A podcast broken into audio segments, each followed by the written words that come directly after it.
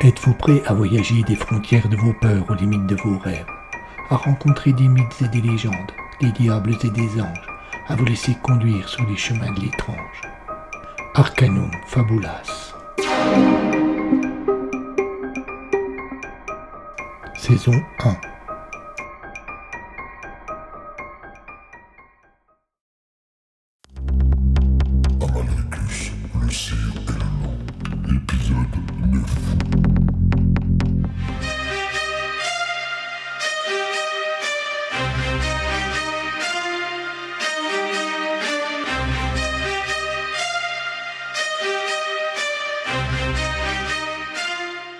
Paul ne comptait plus le nombre de fois où il avait dû se rendre à une convocation des forces de l'ordre dans le cadre de cette affaire.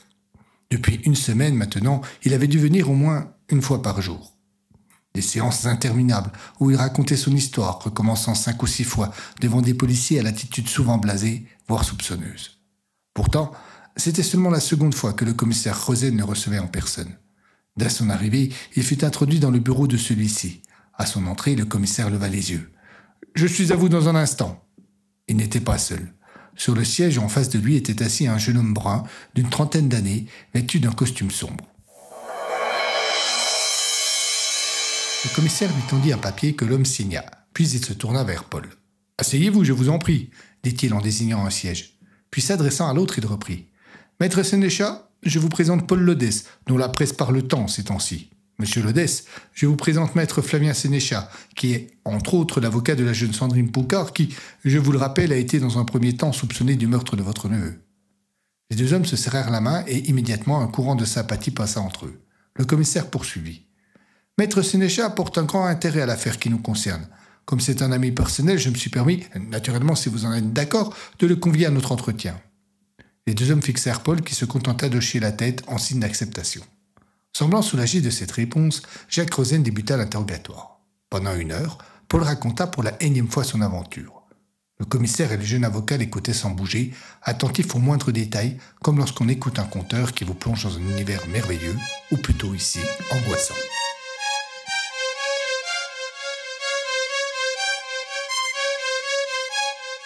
Quand il eut terminé, Rosen regarda Sénéchal comme pour chercher un appui. Il eut un bref échange de regards. Monsieur Ledès, reprit le policier, j'ai vu dans votre dossier que vous travaillez dans l'électronique. C'est exact, dans une société qui s'appelle Estren Électronique. Je suis responsable de projet.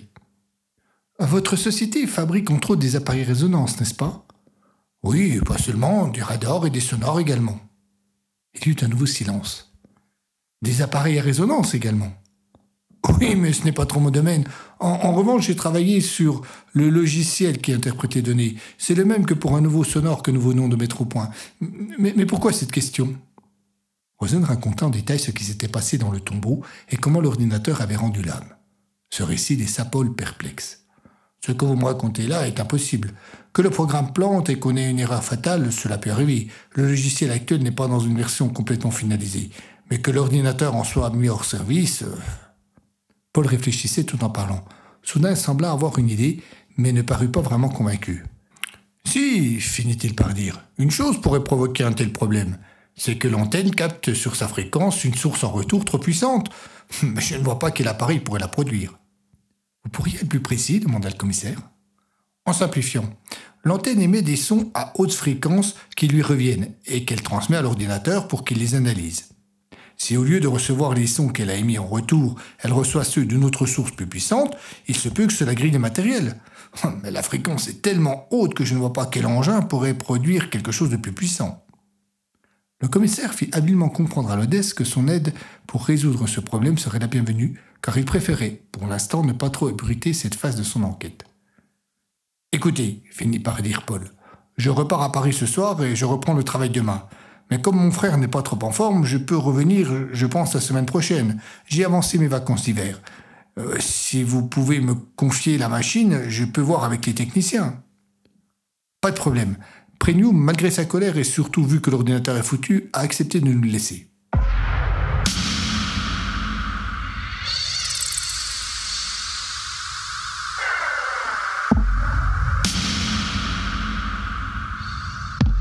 Que penses-tu du bonhomme demanda Rosen à Sénécha lorsque l'Odesse fut parti.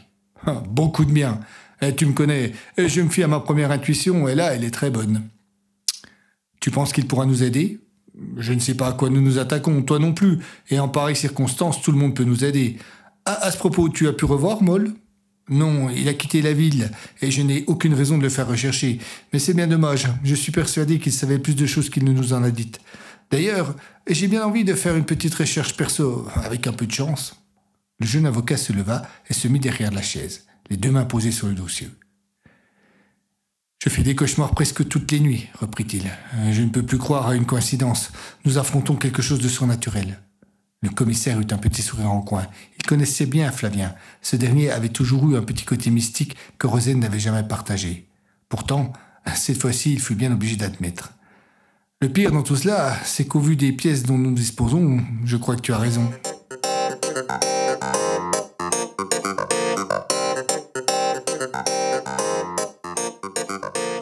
Yvan était un génie. Il en était conscient et tout chez lui puait la suffisance.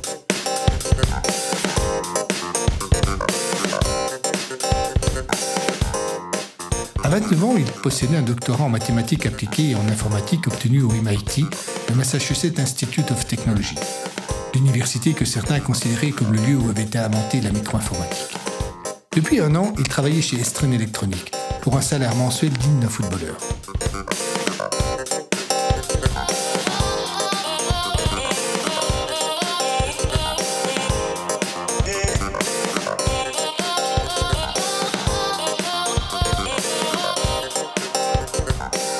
Recruté par Paul Lodès et une grande sympathie était née entre les deux hommes. Aussi, lorsque ce dernier lui avait demandé de regarder de plus près un ordinateur, il avait accepté sans la moindre hésitation.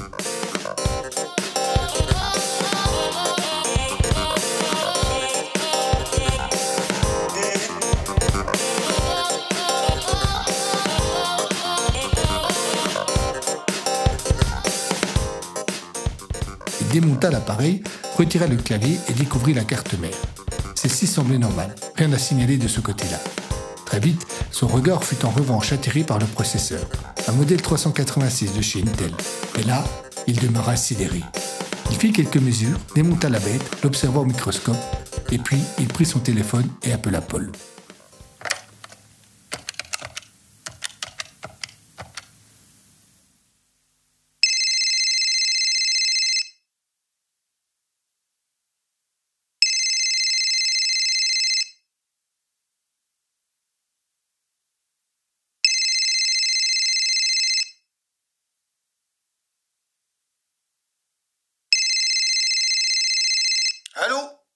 Salut, c'est Yvan, annonça-t-il lorsque ce dernier répondit après quatre sonneries. C'est au sujet de l'ordinateur. Qu'est-ce que tu as fait avec? Tu l'as mis dans un grille-pain? Non, pourquoi? Répondit avec un sourire Paul. Presque rien, juste que le microprocesseur est carrément fondu. Je n'ai jamais vu cela de ma vie. Comment est-ce possible?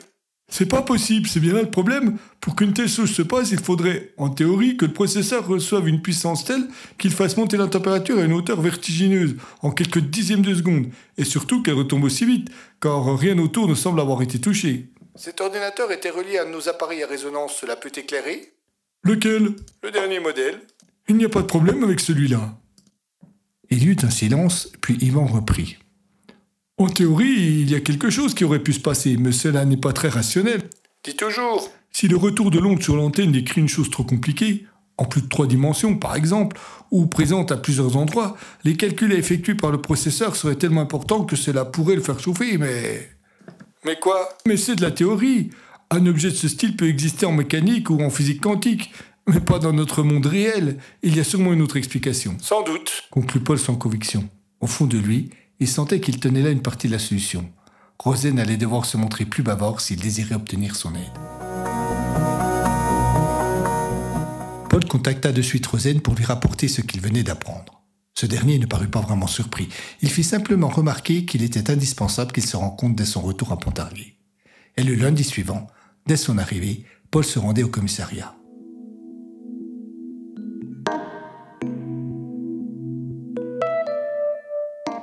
Rosen le reçut encore une fois avec Senecha.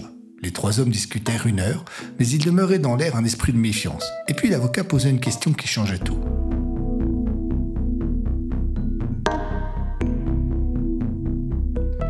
Est-ce que depuis l'assassinat dont vous avez été témoin, vous avez fait des rêves particuliers avec des loups ou bien avec cet homme que vous avez aperçu dans les marais?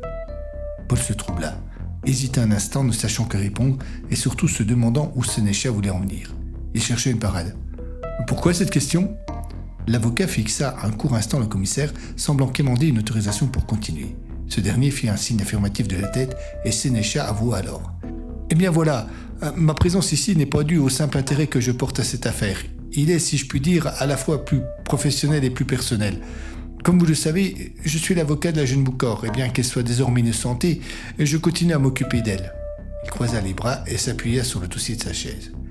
Oui, elle n'allait pas bien du tout ces derniers temps. Elle a même fait une tentative de suicide. Mais le plus étonnant n'est pas là.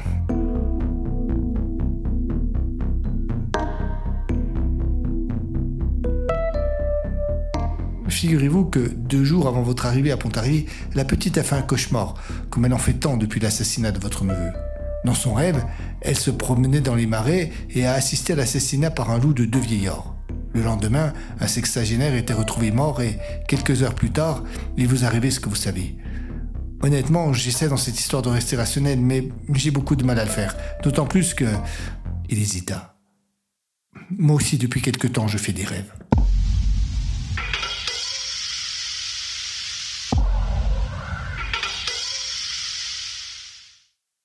Paul se troubla. Ce fut visible, indéniable, et il n'eut pas le choix que de raconter ses propres rêves et cet étrange sentiment qu'il asseyait à chaque fois qu'il se réveillait. La même chose arrivait à Sénécha. Il ne pouvait s'agir d'une simple coïncidence. Le commissaire, qui était resté silencieux depuis un moment, prit la parole.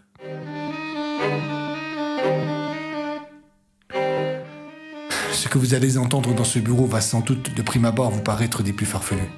Je vous demande de considérer les éléments de fait le plus objectivement possible. Il y a un peu plus de deux mois, un archéologue, le professeur Prignou, découvrait au château de un tombeau datant du Moyen Âge, du XIe siècle environ. Une quinzaine de jours plus tard, deux agents EDF sont sauvagement assassinés dans le marais en contrebas du fort. Peu de temps après, c'est votre neveu, et alors que tout semble accuser une jeune fille de 17 ans, la gourmette d'Hervé est retrouvée au château de dans ce fameux tombeau, innocentant comme vous le savez la petite Boucor. Puis un nouveau meurtre est commis au même endroit. Moins d'une semaine s'écoule, un vieil original s'introduit chez votre frère dans le seul but de poser une rose sur le corps de votre neveu décédé. Ce même vieux est assassiné à son tour quelques minutes plus tard par un loup commandé par un homme en armure. Tous ces éléments pourraient nous laisser croire à une vaste supercherie montée dans quelques buts inavouables. Mais qui et surtout pourquoi? Il soupira. Je dois avouer que, dans un premier temps, j'y pensais au professeur Pringou. Le gaillard aurait tellement envie de gloire qu'il ne reculerait devant rien pour l'obtenir. Et puis, sa mauvaise volonté à collaborer avec nous me chagrinait un peu. Mais il me semble évident, après enquête, que de nombreux éléments ne concordent pas, et notamment au niveau de l'emploi du temps. Je ne tiens pas à renouveler la terrible erreur commise avec la petite Boucard. Alors, il nous faut chercher ailleurs, et je dois vous avouer que votre compagnon d'infortune des marais m'a apporté de nouveaux éléments. Sur ce, il sortit un dossier de son bureau. Il s'appelait Gustave Lufrier. Il était né le 18 mars 1918 au Fort de Joux. oui, au Fort de Joux, renchérit le commissaire en lisant l'étonnement sur le visage de l'Odesse. Son père, Étienne Lufrier, était commandant en chef du fort de 1903 à 1920. C'est lui qui, en 1905, a été chargé de creuser le tunnel dont le professeur Prégnot a retrouvé les vestiges.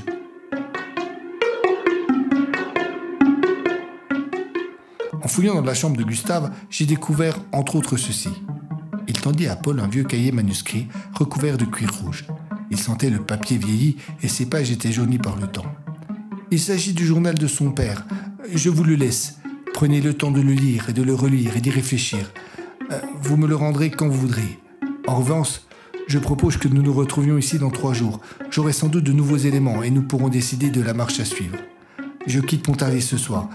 Je vais tenter de retrouver Pascal Moll, le jeune homme dont je vous ai parlé l'autre fois.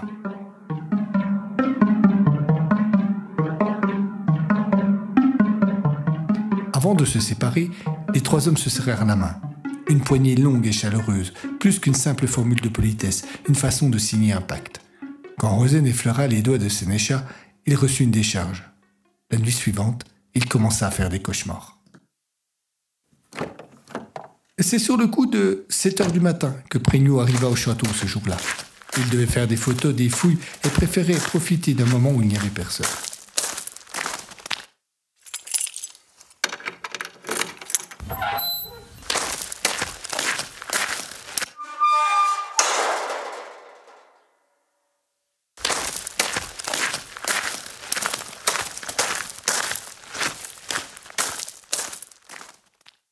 Il sortit l'appareil de sa sacoche, installa deux petits projecteurs portatifs qu'il avait amenés la veille et commença à photographier le fond du tombe. L'appareil était un instantané. Prignou pouvait ainsi vérifier de suite la qualité de ses clichés. Les dix premiers ne posèrent aucun problème. Puis lorsqu'il voulut photographier le mur où Moll pensait que se trouvait une ancienne porte, le résultat présenta un flou étonnant. Il déplaça les projecteurs, pensant que ceux-ci éclairaient mal la paroi,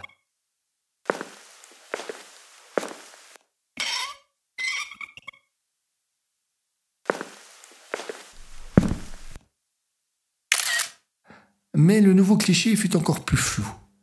Il fit plusieurs essais, obtenant à chaque fois le même problème. Légèrement excédé, il alla s'asseoir dans un coin afin de réfléchir à une solution pour résoudre cet étrange et soudain phénomène. Machinalement, il reprit les photos une par une, dans l'ordre chronologique, et une énorme surprise le frappa lorsqu'il arriva au premier mauvais cliché.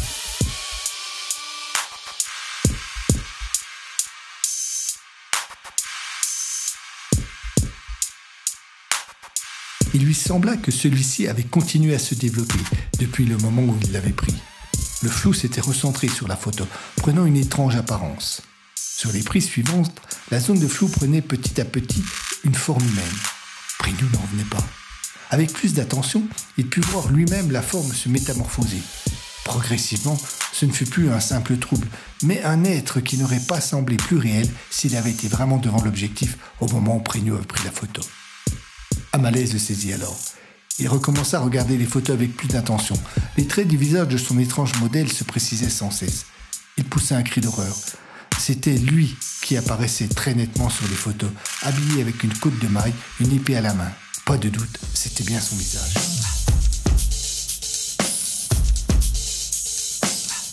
Prégnou fut pris d'une terreur soudaine. Jetant les photos au sol, il se mit à courir. Quittant le tombeau, il eut une impression de brouillard, un léger malaise, puis reprenant sa course, il franchit la porte du fort, et là, se retrouva dans la pièce qu'il venait de quitter. Horrifié, il se dirigea à nouveau vers la sortie, et le manège recommença une fois, deux fois, trois fois, jusqu'à ce qu'il se réveille en sueur.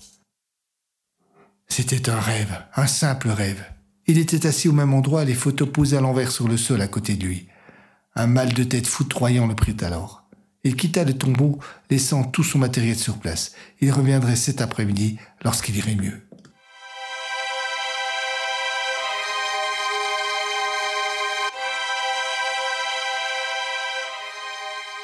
L'ouvrier fut le second à arriver ce matin-là. Le tombeau était vide, mais il fut surpris de voir tout le matériel de photographie installé alors que le professeur n'était pas là. Il aperçut les photos posées sur le sol. Curieux, il les prit et les regarda. Il faillit tomber à la renverse en découvrant les clichés.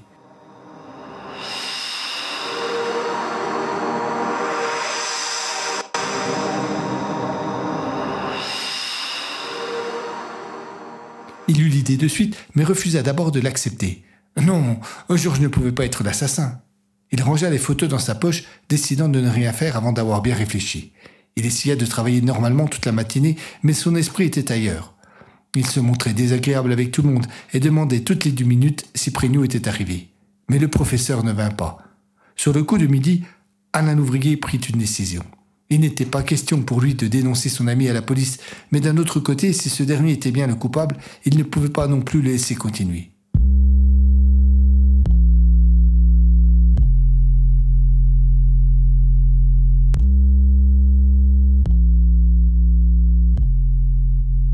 Il se rendit à la maison de la presse à Pontarlier et acheta un journal local qui parlait encore de l'affaire, parcourut rapidement l'article et arrêta son regard sur le nom de l'auteur.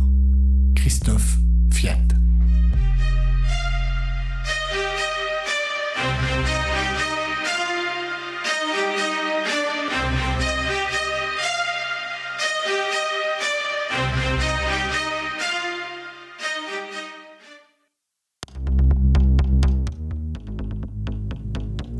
À suivre.